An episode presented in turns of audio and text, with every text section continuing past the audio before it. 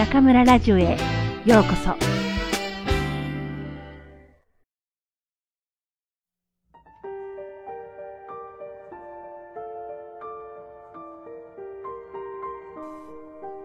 終わりのない世界の海辺に子供たちが集う。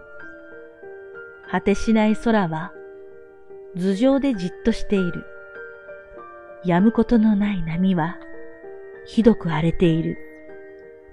終わりのない世界の海辺に子供たちが集い声を出して踊っている。砂のお家を作り貝殻で遊ぶ。枯葉の船を作り嬉しそうに広々とした海に浮かべる。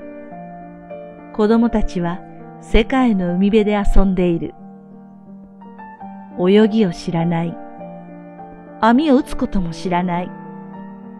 真珠鳥は真珠を求めて海に潜り、商人は船で海を渡るが、子供たちは小石を集めたり散らかしたりしている。秘密の宝を探そうとしない。網を打つことも知らない。海は波を立てて笑い、浜辺はほのかに光って微笑む。死をもたらす波が意味のわからない子守歌を子供たちに歌いかける。まるで赤ん坊のゆりかごを揺らしているお母さんのようだ。海は子供たちと遊び、浜辺はほのかに光って微笑む。終わりのない世界の海辺に子供たちが集う。嵐は道のない空をさすらい、船は道のない海でナンパする。死は至るところにあるのに、子供たちは遊んでいる。終わりのない世界の海辺には、子供たちの大きな集いがある。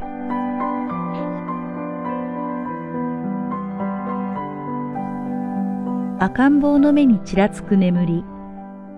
あれはどこからやってくるか、誰か知っているかしら？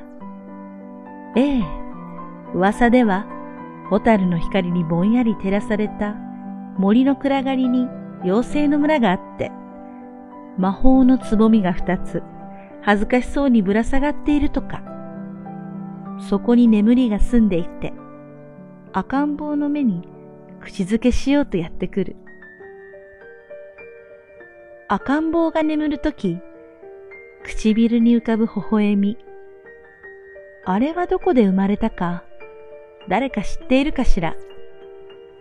ええ、噂では、三日月の生まれたての青白い光が、薄れていく秋の雲のへりに触れるとき、梅雨に濡れた朝の夢の中で初めての微笑みが生まれたとか、赤ん坊が眠るとき、唇に浮かぶ微笑みが、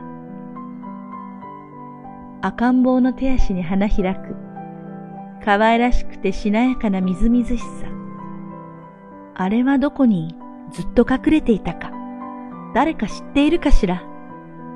ええ、お母さんが小さな女の子だった時、優しさと静けさに満ちた愛の神秘の中にいて、お母さんの心に深く染みたとか。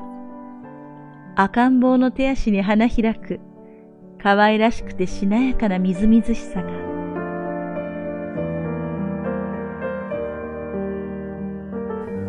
これがあなたへの祈りだ。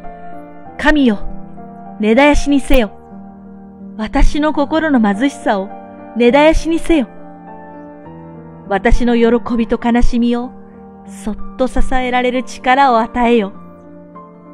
私の愛の奉仕にたわわな実を結ばせる力を与えよ。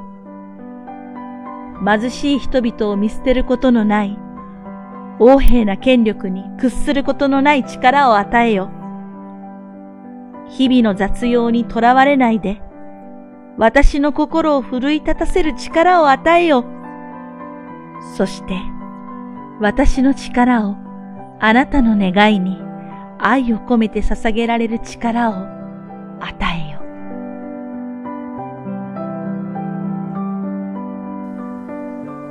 私が世を去るときに、お別れの言葉を言わせておくれ。私が見てきたものは、何者にも変えがたいと。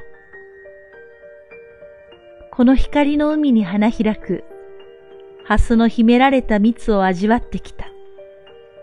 だから、私は幸せである。お別れの言葉に、そう言わせておくれ。この無数の形からなる劇場で芝居を演じてきた。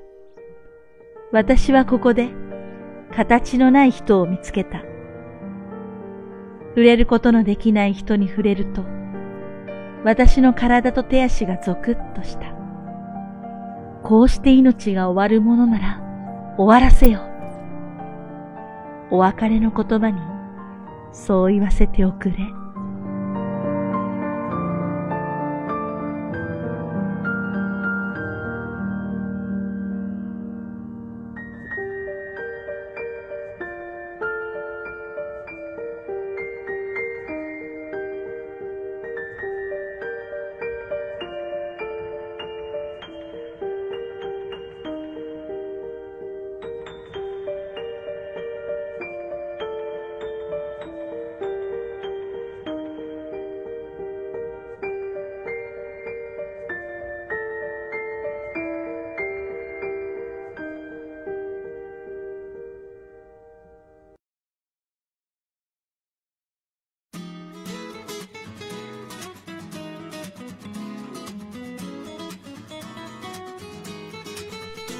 皆さんこんばんは。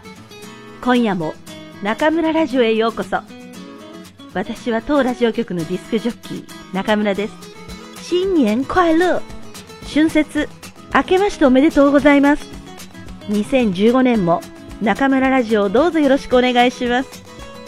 皆さん、今頃はそれぞれふるさとで、ご家族、ご親戚と一家団らん中でしょうか。きっと朝から大雨だろう。ごちそう続きでしょうね。以前、春節を学生の家で過ごしたことがあるので、中国のお正月の熱気はよく知っています。皆さん、体重なんか気にしないで、美味しいものをたくさん食べてくださいね。